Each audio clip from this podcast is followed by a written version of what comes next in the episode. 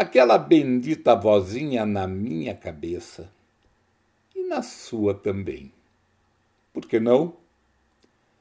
Dizem que quem comanda o cérebro é a alma, que nossos pensamentos são informações da alma para nos dirigir pela nossa vida fora.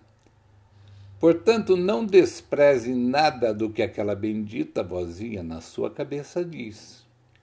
Se ela te disser, não fale agora, não fale, pois a discussão será iminente e com certeza magoará mais do que corrigirá, destruirá mais do que construirá, pois nossas defesas se acirram e nos desabilitam a entender o propósito do que está sendo dito e por quê e para quem. Mas ela te dirá certamente: agora fale. Na hora certa, e você, se não quiser ouvi-la e se você não o fizer, ela o perseguirá até que você o diga.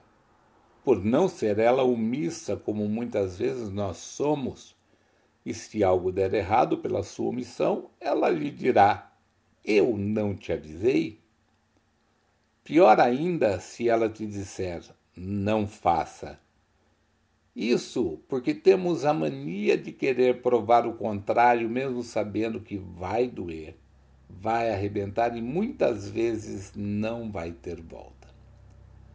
Certas coisas são definitivas e irrevogáveis e constrangem até a alma, que se encolhe a ponto de se sufocar pela avassaladora avalanche de cretinices que caem sobre você.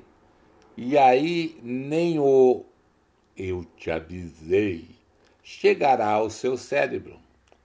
Porém, se você sentir na sua alma que ela se expandiu e está maior do que o seu corpo, Abra as portas do seu coração e esbanje sua felicidade.